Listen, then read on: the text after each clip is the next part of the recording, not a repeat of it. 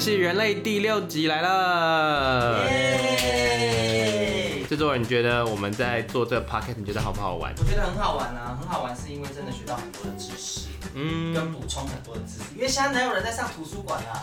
我们现在 Podcast 就是一个 Google 图书馆啊。对，二零二零年呢、啊、是呃亚洲这边 Podcast 爆红的时代。那我记得我第一次使用 iTunes 里面的 Podcast，大概是我二零一二年的时候，哎，我大学的时候，我还记得我第一次学西班牙文就是从那个美国的 iTunes 里面，在那时候大家台湾还不流行，然后我就去听他们叫做 How to Speak Spanish，然后从那边学的，然后我觉得超好玩的，因为它不是我看到里面教科书的 Spanish 的学法，它就是那些就是在南美洲一到美国，他有做语言教学的人，然后他就觉得说这样子用这种听的方式，然后听他们怎么去玩西班牙文，然后就听生活中的西班牙文，就可以去呃让我们在听的时候就很自然的而然去学到一些口语化的东西。对，那我们呢今天的第六集呢，邀请我们的上面第四集的咒学来我们这边。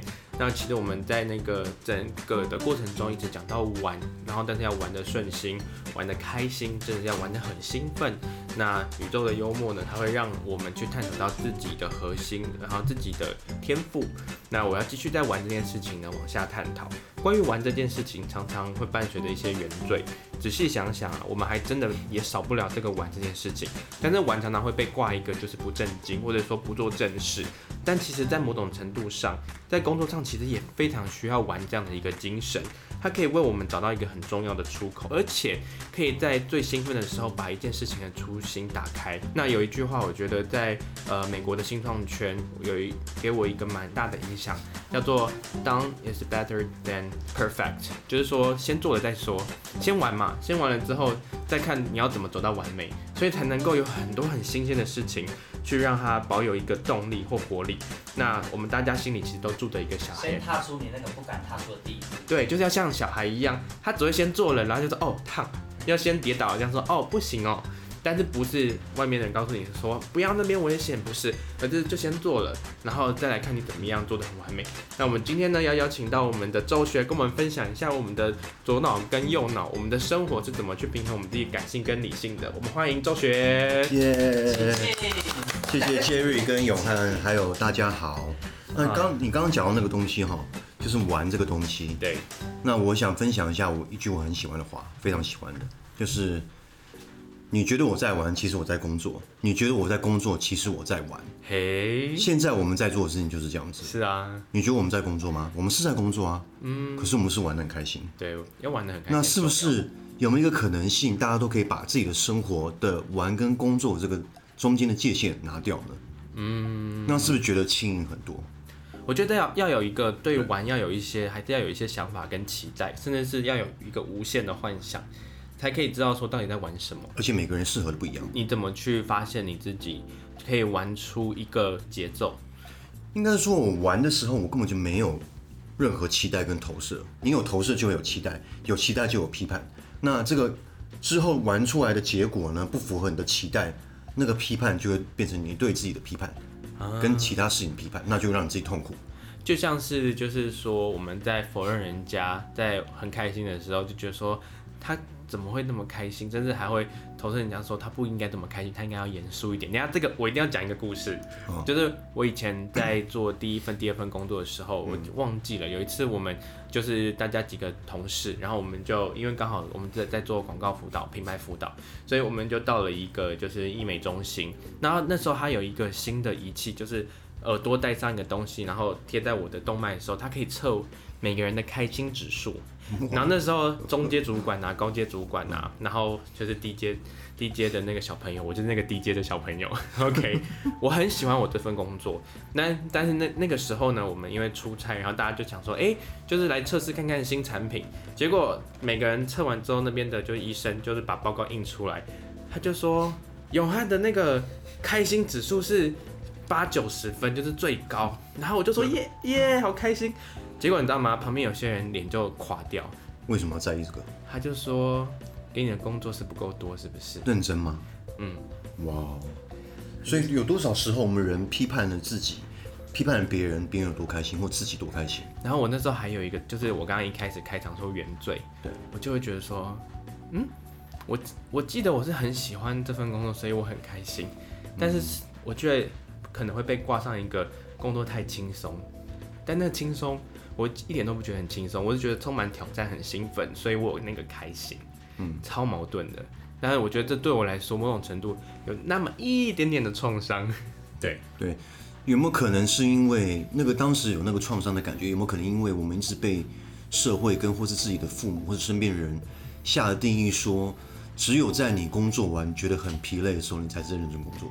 有可能，而且我觉得我也不想要去怪就是社会的定义，因为可能那时候，呃，我也去挂了父母对我的可能也有一些想法或期待，我以为啦，或是投射。投射，所以当他讲这句话的时候，其实不是针对当下的那个人的感受，而是我就觉得说，嗯，我好像就是太太把自己就是用的太开心了。有这种批判？会啊，我会啊，对对，然后我就觉得说这，这这这样子，其实跟我的认知一直在刚出社会的人，其实是有点想说，嗯，那我以后就长眼睛一点啊，或者是你知道更 well behave 一点。因为你没有啊，我，但是就大概就想了那天之后，后面还是没有。对，所以这个观念是不是从以前的人带给我们的？因为以前都是务农啊，务农就是工作的时候都会比较累，很辛苦。所以就不能工作是等于是开心这些。我家就是务农的，一步一脚印啊。对，对啊，对啊。但现在这个社会哪有就是说只有一步一脚印？因为因为。你知道，就是为什么在在五年前开始会有什么斜杠青年这一本书出来之后，后来就会发现说，其实整个社会的节奏它已经不是只有一步一脚印，是一步要跨很多步，它不是大家认为的那个一步一脚印。我觉得一步一脚印是对的，只是现在的那一步已经中间有各种不同，有跳的，有飞的，有有到快艇的，就是就是我们所谓的斜杠人生。对对，对，左脑呢，就是在一般普普遍来讲称叫做逻辑脑。然后右脑呢，人家称叫做感性脑，在这里面你有没有什么矛盾或冲突过？嗯，过去几十年，我一直以为我是个只有右脑的人，因为认识我人都知道我是，因为太疯啦，超级大路痴，然后非常天马行空，而且你又疯，对，然后记忆只有真的是十二秒，就是我不记任何东西的，刻意不记得，对，那所以我一直觉得我是错，然后我非常的自卑，然后。一直的批判自己，为什么自己都没有逻辑？对这个东西，人家也会称艺术家比较是右脑的结构。对，我是艺术家的脑，然后跟个性。那我一直觉得我这样是不是以后没办法生存了、啊？所以一直持续的批判自己。嗯，对，我以前是会有这样的倾向。到什么时候开始不批判？两三年前开始真正做自己之后，啊，因为一切的批判都是谎言，都是假象。嗯，任何让你觉得重沉重的东西，都是你这个人的。你曾经相信过的假象，或是谎言，嗯、对我来说，欸、这这这也是我们一直在强调说，尽量去看破那个标签后面背后隐藏的意义。对、啊，那就要看自己吸引了什么。对、啊，你的右脑在以前的过往，它吸引了什么？吸引了所有一切让我快乐的东西啊。嗯，对啊，因为我一直跟我一直是个跟随右脑跟我心中的那个 calling。那个指心中直觉的指示行动的人，那里面的陷阱是什么？当你在右脑真的很 calling 的开心，但是就是你有一句名言，我记得很有趣，就说哦什么？这是一那是美国的一句俚语啦，名言就是 Follow your heart。But take your brain with you，就是在你跟随你的心的同时，请带着你的脑。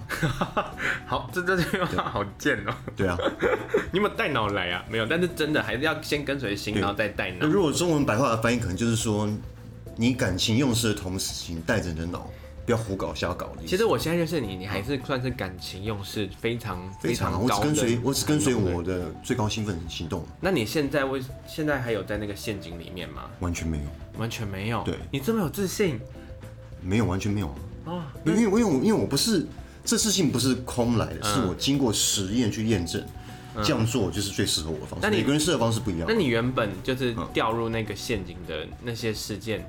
我们第第四集有跟你聊过了嘛？嗯、那在这个里面，他的那个打架的点有什么？就例如说，你的右脑就是是很艺术家性格的，但是什么的东西？哦，那时候我是拉扯你盲从，我把我我把感官上的刺激当成我的符合我这个人的最高兴奋，其实不是。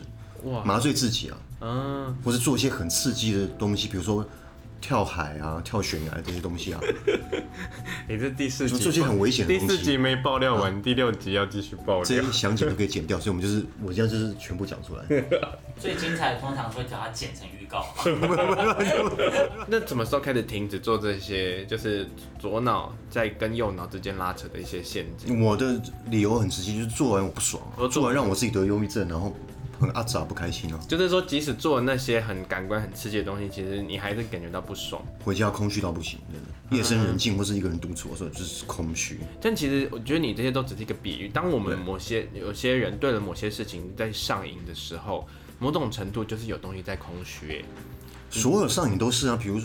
不只是酒精跟药物，嗯，你一定要做很什么什么事情的强迫症，这都是上瘾的一种啊，嗯，对啊，或是一定要谈恋爱也算一种上瘾，也是一种上瘾，这些都是生活中的某种地方没有得到真正内在的满足，才会具有这种强迫症。嗯，对我来说，对，当然当然不是每个人啊，我说我个人，这是我个人观点。OK，那我们其实，在讲这个玩性的时候，我发现说，我自己有找到一个平衡点，是当我在玩我的左脑跟右脑，用这种心态去想的时候。嗯会去打开我的一个思维，当然，先第一个就是在想说，是我要先允许左脑跟右脑都是我自己，对，然后在这个里面呢，我会开始会走出一些蛮奇怪的一些节奏，例如说，嗯，以前的人称为叫做不务正业，但是现在的人就称叫做斜杠。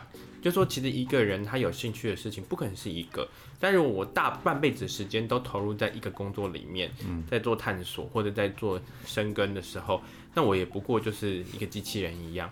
但是如果当我开始要去 follow 我的天性是，是我其实是左脑也是右脑共同的人的时候，我觉得大脑的开发对于现代人来说，其实还里面还是有一些迷失哎。对，就比如说有没有可能把一个人完全定义为一个左脑人或右脑人是个有盲点或是一个陷阱呢？他绝对是盲点。对啊，因为比如说我我会架网站，我我又可以写文章。那架网站是需要很多逻辑在里面的，对，所以我一直以来觉得我是只有用脑人，完全是不是个谎言啊？对，你真的，我自己投射在我自己身上谎言。我觉得架网站超难的，它的那个系统思维要超强，它就是一层一层的逻辑跟结构组合在一起，而且有 bug 的时候你还要破关，就像在破游戏关卡一样。对啊，这这真的是要玩才能够去穿透那个逻辑跟直觉这中间的那个盲点。所以一直以来几十年来，我一直认为我自己是错，我自己不够好。对，都是谎言啊！都是。有没有可能说，单纯只是这个人他最适合他做的事情，宇宙安北给他的天赋是比较偏右脑这个方向的？嗯，因为有些一定有些逻辑工作，比如说城市设计，这不是我想做的事情。对。可是有些人是他的天赋，他做起来很开心啊。像我弟就是，我弟是很厉害的城市设计师。对对。可是我弟又会自己买地来盖房子。他上个月买了一整片地，然后自己盖了十几间房子，在德州吗？然后全部卖光。哇，这是个很疯狂的事情呢。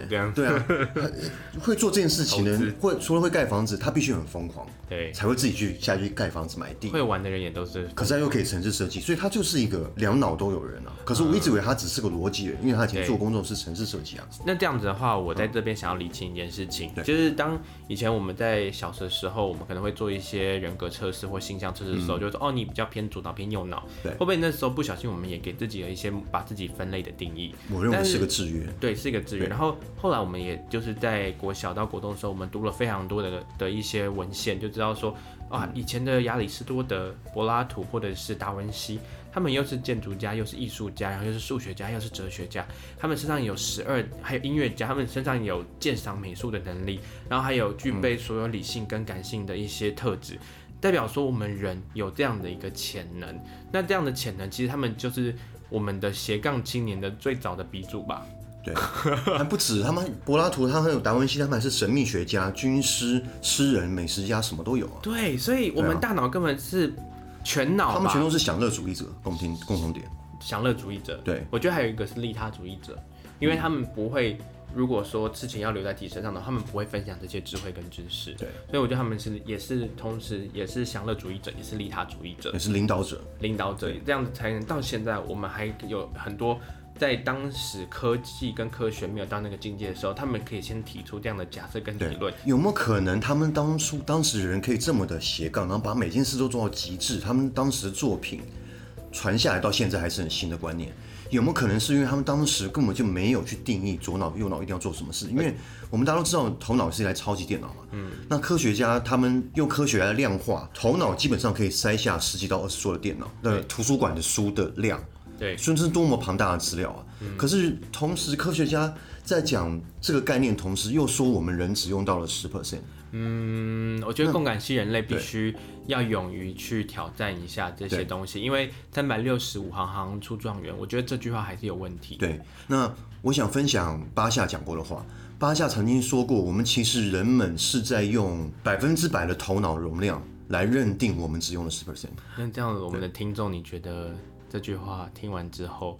你还有百分之九十六可以在你这一生去探索哎、嗯，对啊，那要不要要不要接受这个概念是看个人了，对啊，我是。我是听到这个概念，我是完全感到很兴奋的。哎、欸，我等下，我我真的很想，就是再把这件事情再往下深究，是因为刚刚你讲到，就是他们呢，就是在整个全脑的发展下，有一个很完整的一个发展，可能是超级斜杠的角色。那如果以这个定义来说的话，包括你刚刚说到的他们的玄学跟神秘学，代表说他们的东西我们现在还在使用，所以当右脑跟左脑整个都发挥到全部的时候，其实会超越时间跟空间。对啊。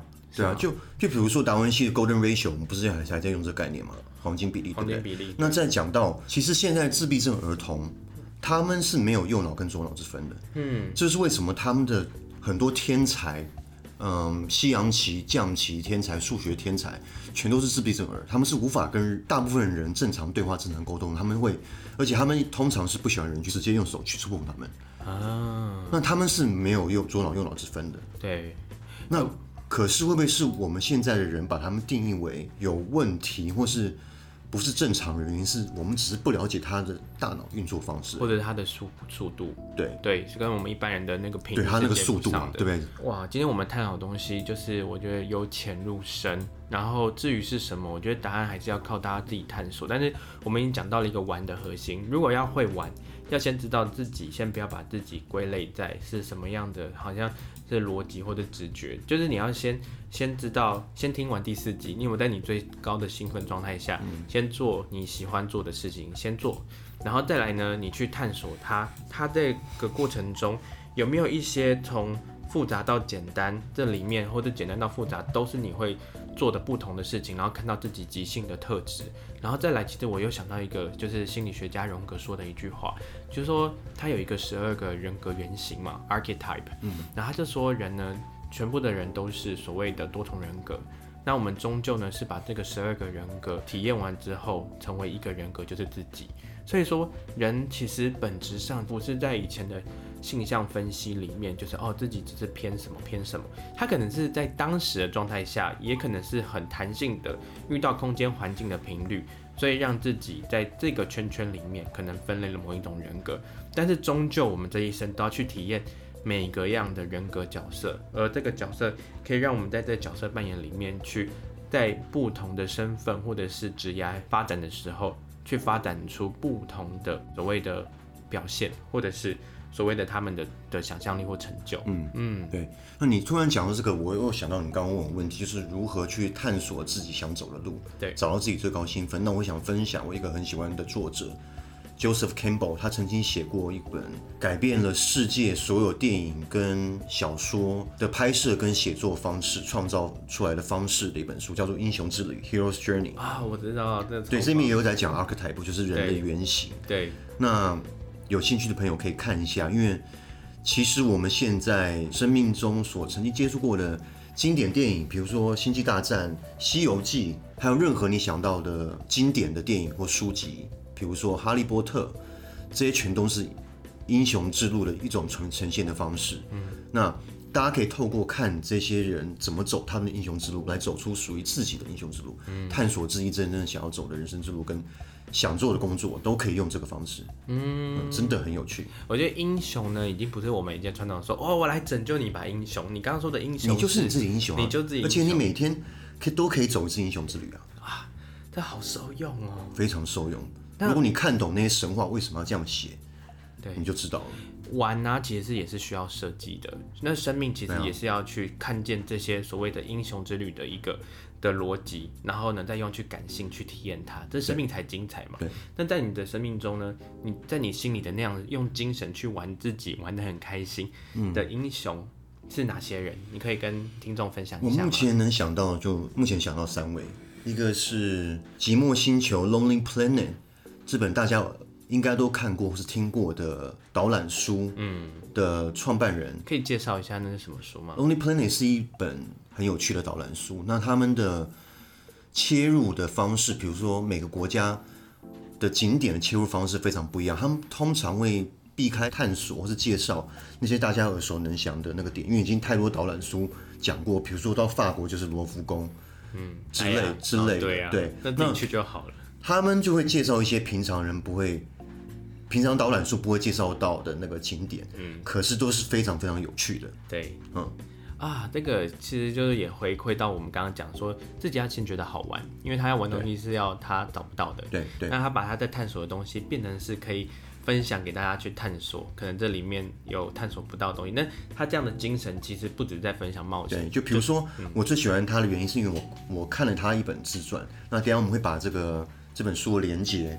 放在那个我们的介绍行政资料里面。对，那这本自传就在讲述他一开始决定要创办这个出版社的时候，经过了重重挑战跟困难，以及他怎么透过自己的双脚去全世界探索，从来没有人走过的路，那些地方甚至是根本根本就没有路的，而且很危险，可能就是透走丛林啊、沙漠啊。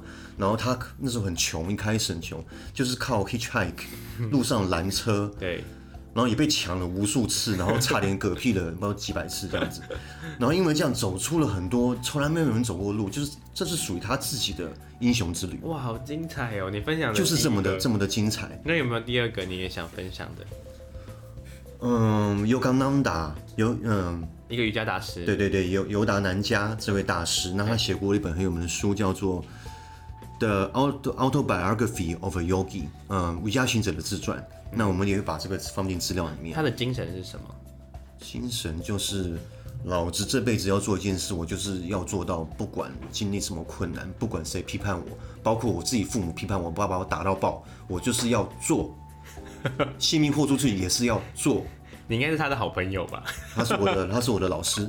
所以尤达南家呢，我知道他在做的一件事情是，他就是在在想要去把他开悟这件事情所有的过程把它记录下来。对，因为他从小像他这样的圣人跟那个养生大师的 Zen Master，就从小就是注定要来做他要做的事情的。对，就是成为一位觉醒者，然后带领大家。走上同样的道路，嗯，那他从小学之后就想去开悟，嗯，我也不知道为什么他小时候就知道他要开悟，所以他就有这个感觉，然后就是排除万难，甚至偷爸爸的钱，然后搭火车到偏远的地方去找这位他能当初得到的资讯，那边有位开悟大师，嗯，虽然到时候被抓，当当时没有成功被抓回来了，嗯，就是他要去做这件事情，嗯，那。我想分享一下，在大陆不是在印度搭火车是多么困难的一件事情，就是他完全没有，比如说他今天你买了车票，上面讲火车要三点到，嗯，他一定会迟到或者早到，然后上面也没有标示那辆火车到底是不是那一台，对，所以等于是真的是非常混乱的，在印度一个小学生要去自己一辈子没出过的城镇，到偏远地方去做这件事情，对，那这只是他在求道的过程中。所经历的挑战之一而已。对，那整本自传就在讲他怎么去做到这件事情。我一直觉得啊，开悟不是一个究竟，开悟呢是在生活中探索一些有趣好玩的事情的时候，呃、嗯，就是刚好带出来的结果。有一句话呢，我也是。给我了我一个非常大的印象，是我们大家都知道说，嗯，所谓的向善这件事情。但是其实，当我们认为向善这件事情的时候，可能就也给自己跟给他人某一种在界限跟尊尊重上面的一个限制。所以有句话是说，这世界上有六十亿个人，就有六十亿种开悟的方法。那我是这么认为。尤达南加呢，他其实在在在他的书本里面，我是真的有看，我觉得是他想说的事情是我。他的那个开悟跟求道的过程中的那个勇气，是大家可以去共同透过他的这种追寻自己精神的时候，从生活中的实际的所有的酸甜苦辣去体验。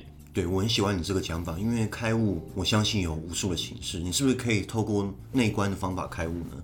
或是像瑜瑜伽 Yogananda 这样子，透过瑜伽行者的方式去开悟呢？或是甚至有没有可能一个农夫在台湾乡下农夫，透过跟大自然的相处就开悟了？对啊，也有可能啊。而且我们都不知道他开悟了，所以我们永远都没办法去，那叫做不可说的点。对，大家都有自己的方式去达到那境界，它不一定是某一种玄学，但是每个人只要很专注在玩自己很喜欢事情的时候的那个精神，就是那个悟的一个那种点，然后每个人自己才知道。对，这也是玩的玩的精神。对，我相信人人间很多大师都开悟了，只是不讲而已。我那我想分享一个有趣的故事，可以吗？可以啊，当然 可以。我三舅舅是我们整个家族最叛逆的，然后他那时候小时候，嗯，大学的时候。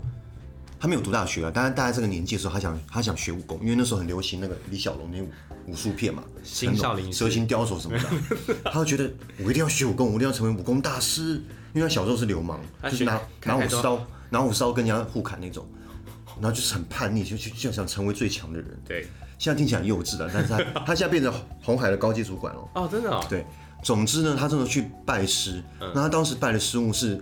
当时从中国大陆的少林寺逃难来台湾的那个大师，对，那个大师哦，可以有铁砂掌，可以空手劈开那个什么铁链，还可以软骨功钻过老鼠洞，对，所以台湾真的很多这种奇人不假。是真？你说钻过老鼠洞吗？对啊，软骨功啊。OK，我到底听了什么？OK，真的、啊，然后我先姑且相信。总之我就是那没学成，因为被踢下山了。嗯、因为那个师傅叫他扫地扫两年，他不爽就下，就跟师傅吵架，被踢下山，所以没成功。好，请继续。但是我太想讲了，这个就不用剪进去了吧？这不用，我想跟你们讲，我怕我忘记。OK，好，嗯、呃，我觉得在玩的过程，可、欸、可等一下，那是我救的英雄之旅啊。哦，好好好，留着留着留着，好好好，没有剪掉。其实其实。其实我今天呢，在第二在跟咒学谈论的第二集里面，我们讲到了一个玩心设计的一个过程，就是其实要先相信一下自己的大脑的结构不是在自己原本的认为里面。我们常常说 think outside of the box，那 box 会不会只是一个右脑的 box 跟左脑的 box？如果我们用全脑去发展的时候，它是 infinity，也就是说 there is no box，根本就连可能连框框都没有。那那个是什么？那可能就是我们这一个怎么去玩到自己玩到那个，你知道，就是透过各种不同的体验、冒险，然后探索，去看见自己的大脑。或者自己的心性可以超越的潜能。那在今天的玩心设计里面，我非常的谢谢周学分享他奔放不羁的年代，还有他玩出自己心得，然后跟大家分享这么多有趣的一些嗯人事物，然后跟过程。那喜欢共感系人类的朋友，记得要分享跟订阅哦，谢谢，谢谢。